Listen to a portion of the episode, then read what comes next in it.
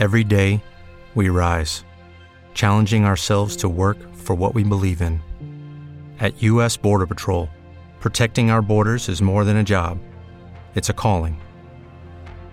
Agents answer the call, working together to keep our country and communities safe. If you're ready for a new mission, join U.S. Border Patrol and go beyond. Learn more at cbp.gov/careers. Este podcast forma parte de Evox Originals. Disfruta de este avance.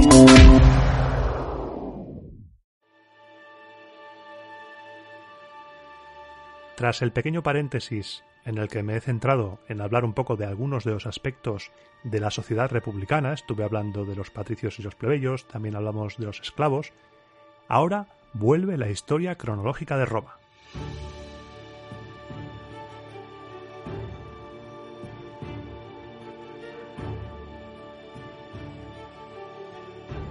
El objetivo de este programa y del que viene es seguir estableciendo un relato más o menos coherente dentro de todo este caos de fuentes que suponen los primeros años de la República Romana.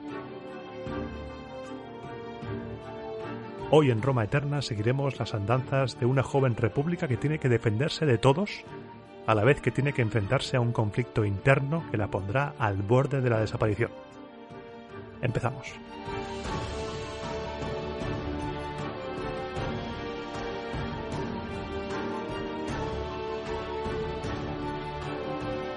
En estos dos próximos programas, tanto en el de hoy como el siguiente, van a ser dedicados a la trama oficial del podcast, a la cronología de Roma, pero van a estar especialmente ligados el uno al otro. Porque te cuento, vamos a abarcar en estos dos programas un periodo que va entre unos 15, quizá 20 años, más o menos. Porque si haces memoria, vamos a recordar que los reyes, según la cronología más aceptada, cae el último, el soberbio, en el año 509 a.C.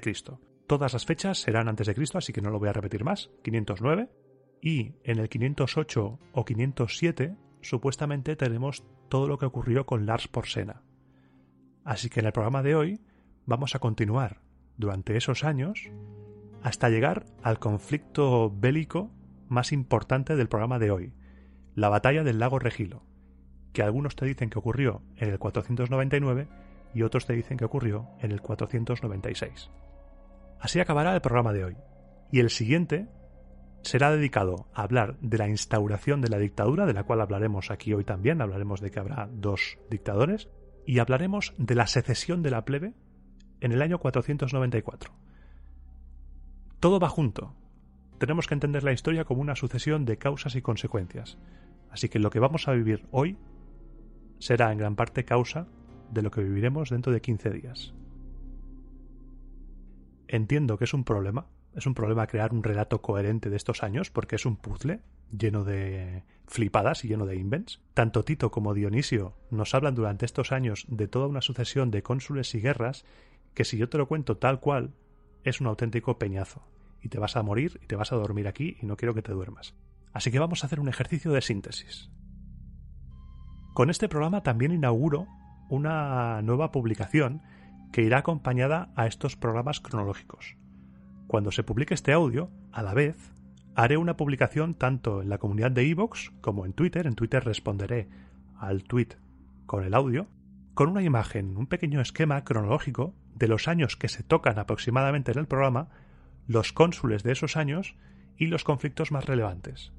Y a medida que Roma se vaya expandiendo por Italia y por el Mediterráneo, se sumarán ya los mapas cada cierto tiempo para situarnos.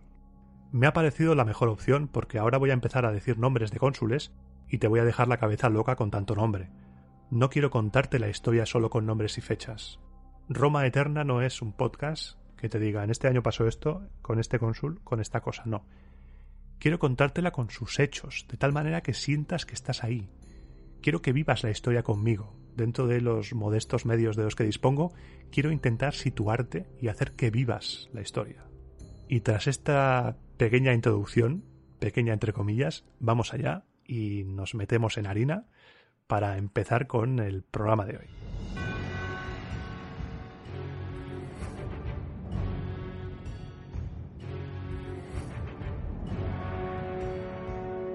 y habíamos dejado a Roma liberándose de alguna manera del más que evidente yugo de Lars Porsena. Habíamos llegado a la conclusión de que es muy posible que Roma estuviera bajo el yugo de ese caudillo que fue Lars Porsena.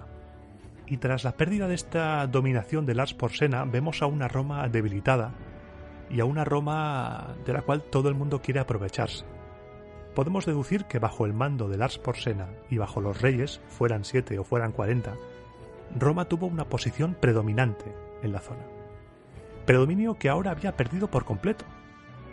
La ciudad de las siete colinas va a ver cómo poco a poco todas las alianzas que había tejido en esa época anterior se rompen y la práctica totalidad de esos vecinos se vuelven contra ella.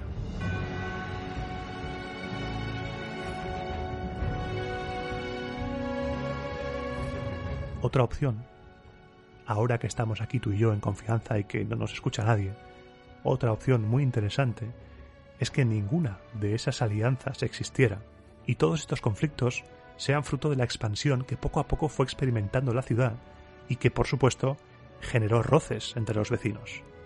Es posible que este último enfoque esté más cerca de la realidad que aquello que nos cuentan nuestros autores de cabecera, porque estos autores nos hablan de unas alianzas que se han roto en virtud de acuerdos conseguidos con los reyes que quizá no existieron. Y los primeros que intentarán aprovecharse de esta supuesta debilidad romana tras la caída de Lars Porsena fueron los sabinos. Los sabinos estaban convencidos de que Roma no volvería a ser la que fue y empezaron a saquear territorio romano, causando destrozos en los campos, con el consiguiente agravio, por supuesto, de los agricultores romanos.